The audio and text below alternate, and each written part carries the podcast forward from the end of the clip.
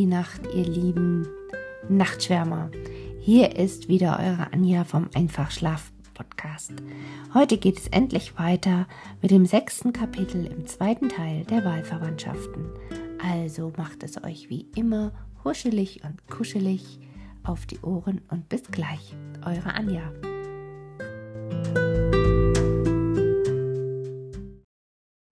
Sechstes Kapitel die große Unruhe, welche Charlotten durch diesen Besuch erwuchs, ward ihr dadurch vergütet, dass sie ihre Tochter völlig begreifen lernte, worin ihr die Bekanntschaft mit der Welt sehr zu Hilfe kam. Es war nicht zum ersten Mal, dass ihr ein so seltsamer Charakter begegnete, ob er ihr gleich noch niemals auf dieser Höhe erschien. Und doch hatte sie aus der Erfahrung, dass solche Personen durchs Leben, durch mancherlei Ereignisse, durch elterliche Verhältnisse gebildet, eine sehr angenehme und liebenswürdige Reife erlangen können, indem die Selbsttätigkeit gemildert wird und die schwärmende Tätigkeit eine entschiedene Richtung erhält. Charlotte ließ als Mutter sich um desto eher eine für andere vielleicht unangenehme Erscheinung gefallen, als es Eltern wohl geziemt, da zu hoffen, wo Fremde nur zu genießen wünschen oder wenigstens nicht belästigt sein wollen. Auf die eigene und unerwartete Weise jedoch sollte Charlotte nach ihrer Tochterabreise getroffen werden, indem diese nicht sowohl durch das Tadelnswerte in ihrem Betragen als durch das, was man daran lobenswürdig hätte finden können, eine üble Nachrede hinter sich gelassen hatte. Lucien schien sich's zum Gesetz gemacht zu haben, nicht allein mit den Fröhlichen fröhlich, sondern auch mit den Traurigen traurig zu sein, und um den Geist des Widerspruchs recht zu üben, manchmal die Fröhlichen verdrießlich und die Traurigen heiter zu machen. In allen Familien, wo sie hinkam, erkundigte sie sich nach den Kranken und Schwachen, die nicht in Gesellschaft erscheinen konnten. Sie besuchte sie auf ihren Zimmern, machte den Arzt und drang einem jeden aus ihrer Reiseapotheke, die sie beständig im Wagen mit sich führte, energische Mittel auf, da denn eine im Wagen solche Kur sich vermuten lässt, misslang oder gelang, wie es der Zufall eben herbeiführte. In dieser Art von Wohltätigkeit war sie ganz grausam und ließ sich gar nicht einreden, weil sie fest überzeugt war, dass sie vortrefflich handle. Allein es missriet ihr auch ein Versuch von der sittlichen Seite, und dieser war es, der Charlotten viel zu schaffen machte, weil er Folgen hatte und jedermann darüber sprach. Erst nach Luciens Abreise hörte sie davon. Ottilie, die gerade jene Partie mitgemacht hatte, musste ihr umständlich davon Rechenschaft geben. Eine der Töchter eines angesehenen Hauses hatte das Unglück gehabt, an dem Tode eines ihrer jüngeren Geschwister schuld zu sein und sich darüber nicht beruhigen noch wiederfinden können. Und sie lebte auf ihrem Zimmer beschäftigt und still und ertrug selbst den Anblick der ihrigen nur, wenn sie einzeln kamen denn sie argwohnte sogleich, wenn mehrere beisammen waren, dass man untereinander über sie und ihren Zustand reflektiere. Gegen jedes allein äußerte sie sich vernünftig und erhielt sich stundenlang mit ihm. Lucian hatte davon gehört und sich sogleich im stillen vorgenommen, wenn sie in das Haus käme, gleichsam ein Wunder zu tun und das Frauenzimmer der Gesellschaft wiederzugeben. Sie betrug sich dabei vorsichtiger als sonst, wusste sich allein bei der Seelenkranken einzuführen und so viel man merken konnte, durch Musik ihr Vertrauen zu gewinnen.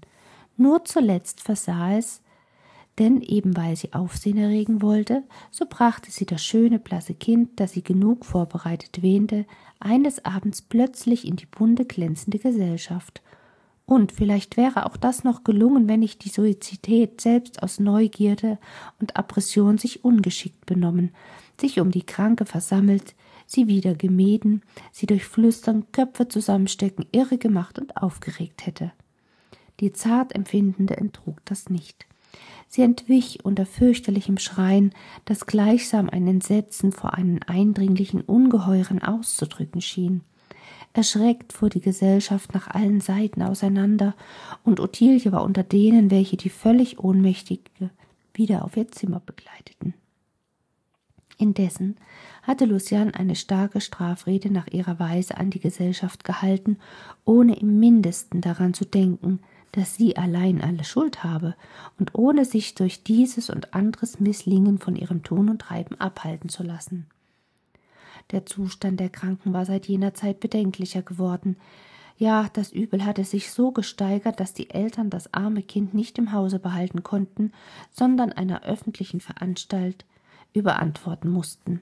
Charlotte blieb nichts übrig, als durch ein besonders zartes Benehmen gegen jene Familie den von ihrer Tochter verursachten Schmerz einigermaßen zu lindern.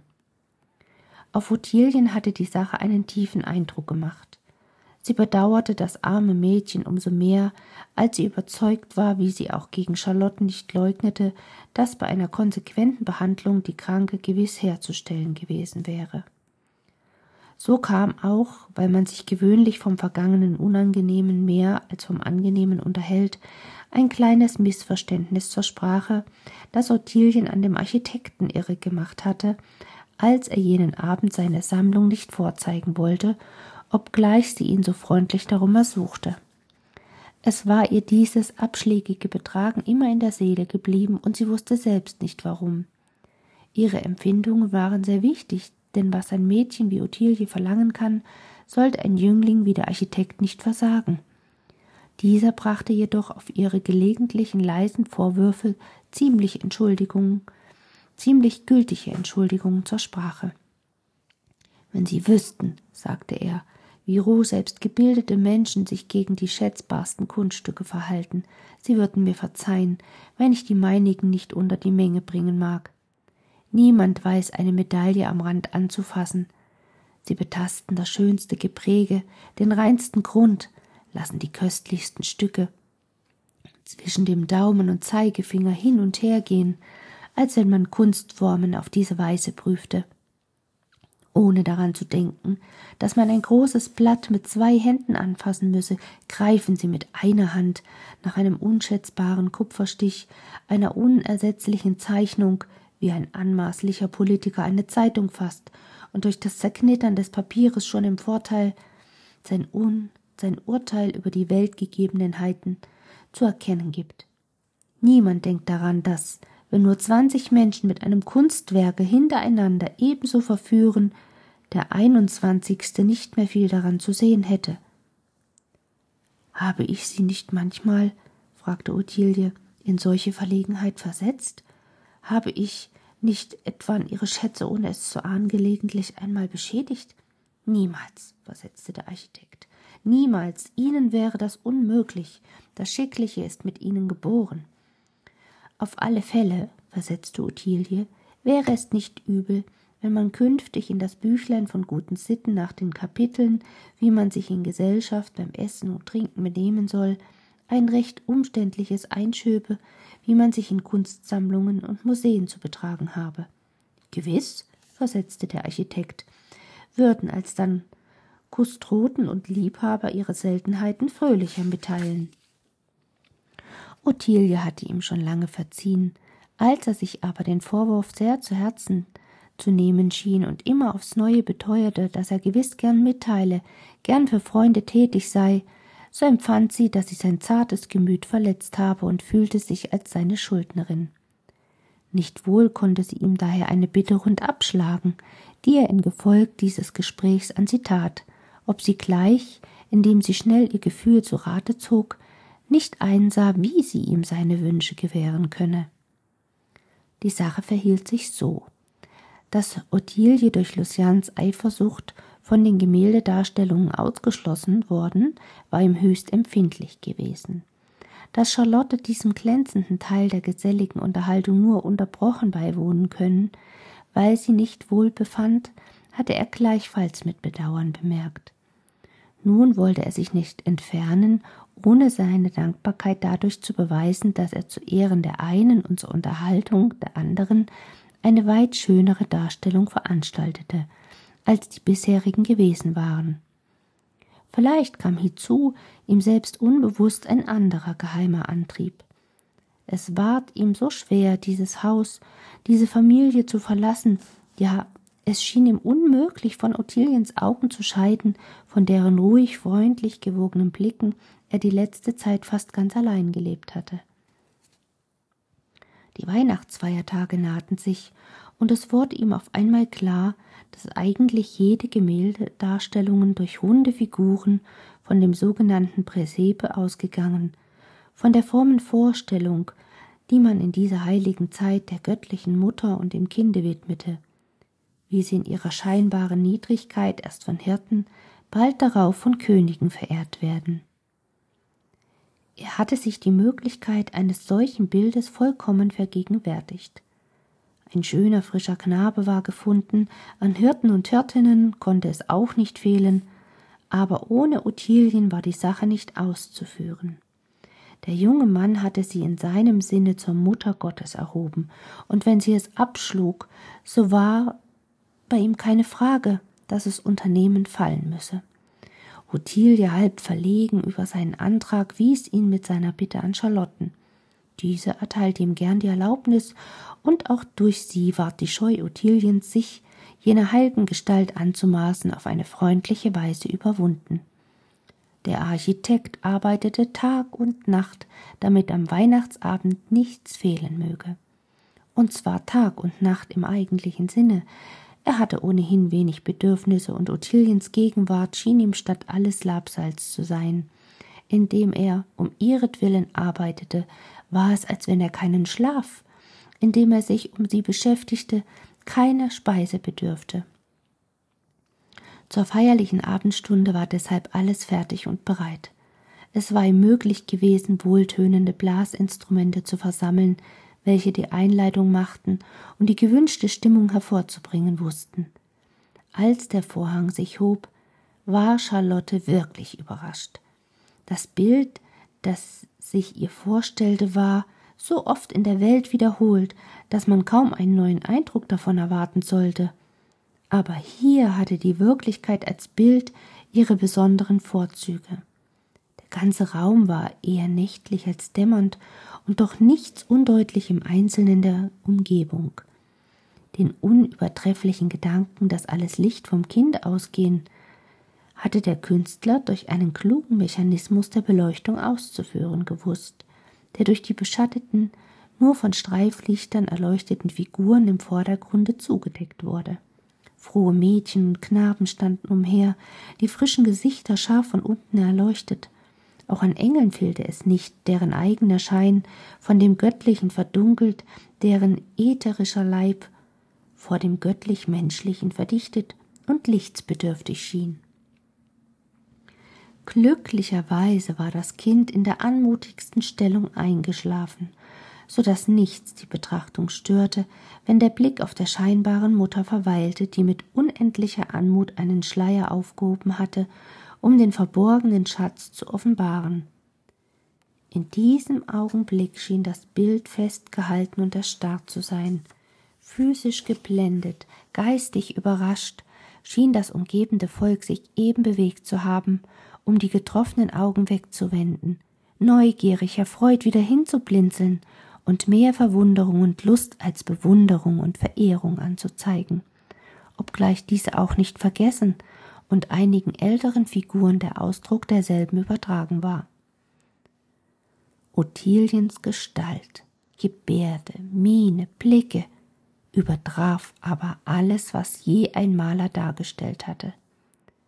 Der gefühlvolle Kenner, der diese Erscheinung gesehen hätte, wäre in Ehrfurcht geraten.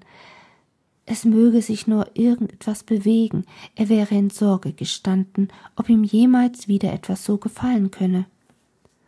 Unglücklicherweise war niemand da, der diese ganze Wirkung aufzufassen vermocht hätte. Der Architekt allein, der als langer, schlanker Hirt von der Seite über die Knienden hereinsah, hatte obgleich nicht in dem genauesten Standpunkt, doch den größten Genuss. Und wer beschreibt auch die Miene der neu geschaffenen Himmelskönigin? Die reinste Demut, das liebenswürdigste Gefühl von Bescheidenheit bei einer großen, unverdient erhaltenen Ehre. Einem unbegreiflich, unermeßlichen Glück bildete sich in ihren Zügen sowohl in dem sich ihre eigene Empfindung als in dem sich die Vorstellung ausdrückte, die sie sich von dem machen konnte, was sie spielte. Charlotte erfreute das schöne Gebilde, doch wirkte hauptsächlich das Kind auf sie, Ihre Augen strömten von Tränen und sie stellte sich auf das lebhafteste vor, dass sie ein ähnliches liebes Geschöpf bald auf ihrem Schoße zu hoffen habe. Man hatte den Vorhang niedergelassen, teils um dem Vorstellenden einige Erleichterung zu geben, teils eine Veränderung in dem Dargestellten anzubringen. Der Künstler hatte sich vorgenommen, das erste Nacht- und Niedrigkeitsbild in einem Tag- und Glorienbild zu verwandeln und deswegen von allen Seiten eine unmäßige Erleuchtung vorbereitet, die in der Zwischenzeit angezündet wurde. Ottilien war in ihrer halb theatralischen Lage bisher die größte Beruhigung gewesen, dass außer Charlotten und wenigen Hausgenossen niemand diesen frommen Kunstmummerei zugesehen. Sie wurde daher einigermaßen betroffen, als sie in der Zwischenzeit vernahm, es sei ein Fremder angekommen und im Saale von Charlotten freundlich begrüßt. Wer es war, konnte man ihr nicht sagen. Sie ergab sich darein, um keine Störung zu verursachen. Lichter und Lampen brannten und eine ganz unendliche Hellung umgab sie. Der Vorhang ging auf. Für die Zuschauenden ein überraschender Anblick. Das ganze Bild war alles Licht, und statt des völlig aufgegebenen Schattens blieben nur die Farben übrig, die bei der klugen Auswahl eine liebliche Mäßigung hervorbrachten. Unter ihren langen Augenwimpern hervorblickend bemerkte Ottilie eine Mannsperson neben Charlotten sitzend. Sie erkannte ihn nicht, aber sie glaubte die Stimme des Gehülfen aus der Pension zu hören. Eine wunderbare Empfindung ergriff sie. Wie vieles war begegnet, seitdem sie die Stimme ihres treuen Lehrers nicht vernommen. Wie im zackigen Blick vor die Reihe ihrer Freuden und Leiden, schnell von ihrer Seele vorbei und regte die Frage auf darfst du ihm alles bekennen und gestehen, und wie wenig wert bist du unter dieser heiligen Gestalt vor ihm zu erscheinen, und wie seltsam muss es ihm vorkommen, dich, die er nur natürlich gesehen als Maske zu erblicken. Mit einer Schnelligkeit, die keinesgleichen hat, wirkten Gefühl und Betrachtung in ihr gegeneinander. Ihr Herz war befangen, ihre Augen füllten sich mit Tränen, indem sie sich zwang, immerfort als ein starres Bild zu erscheinen, und wie froh war sie, als der Knabe sich zu regen anfing und der Künstler sich genötigt sah, das Zeichen zu geben, dass der Vorhang wieder fallen sollte hatte das peinliche Gefühl, einem werten Freunde nicht entgegeneilen zu können, sich schon die letzten Augenblicke zu den übrigen Empfindungen Ottiliens gesellt, so war sie jetzt in noch größerer Verlegenheit. Sollte sie in diesem fremden Anzug und Schmuck ihm entgegengehen, sollte sie sich umkleiden, sie wählte nicht, sie tat das Letzte und suchte sich in der Zwischenzeit zusammenzunehmen, sich zu beruhigen, und war nur erst wieder mit sich selbst in Einstimmung, als sie endlich im gewohnten Kleide den Ankommenden begrüßte.